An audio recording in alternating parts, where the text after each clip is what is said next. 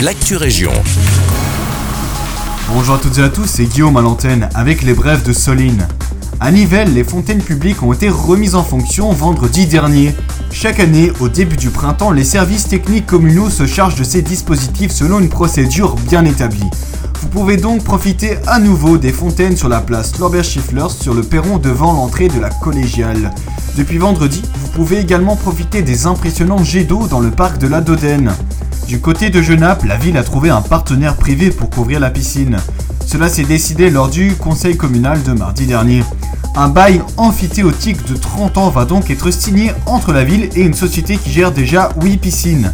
Ce partenaire assumera la gestion des travaux ainsi que la gestion de l'infrastructure rénovée. L'investissement pour couvrir le bassin est évalué à plus d'1,4 million d'euros.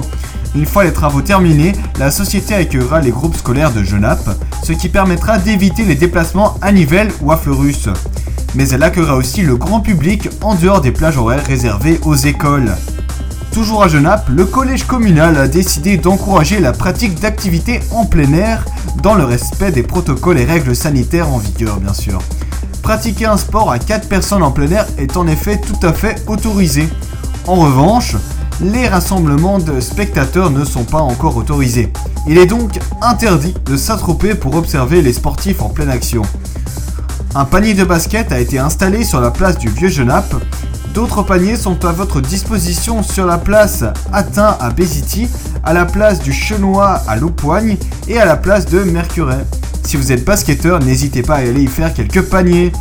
Ce mercredi 14 avril, la commune de Waterloo sera traversée par deux catégories de la Flèche Brabançonne, la célèbre semi-classique cycliste.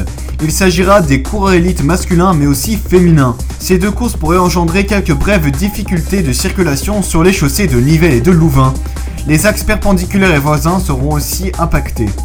La course fera trois contre-incursions à Waterloo entre midi et 15h20.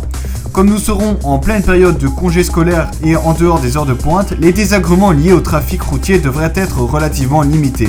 D'autant plus qu'avec les mesures sanitaires actuelles, tout rassemblement est interdit et aucune caravane publicitaire n'animera l'événement.